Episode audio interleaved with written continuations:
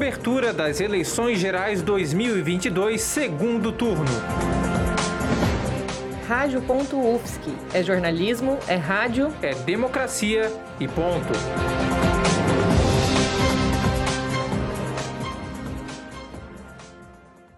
Neste domingo, dia 30 de outubro, os catarinenses vão às urnas mais uma vez para a votação das eleições gerais no segundo turno. A decisão agora é somente para governador do estado de Santa Catarina e para presidente da República. O primeiro turno em Santa Catarina teve 1.014.004 abstenções, o que representa 18,43% do total de eleitores do estado, Historicamente, o segundo turno em Santa Catarina tem registrado uma abstenção superior ao primeiro. As sessões de votação da UFSC no campus Trindade continuam as mesmas. São cinco locais ao todo que receberão a 13ª zona.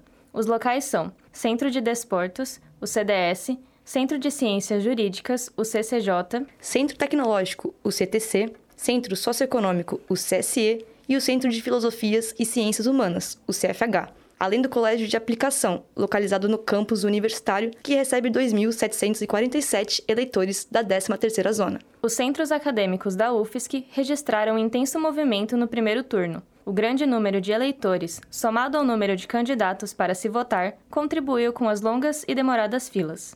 Já para o segundo turno, a expectativa é de mais rapidez com filas mais curtas, pois os eleitores só terão de votar em dois candidatos.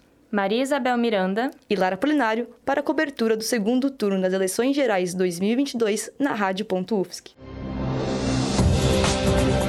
Cobertura das eleições gerais 2022, segundo turno. Rádio.UFSC. É jornalismo, é rádio, é democracia e ponto.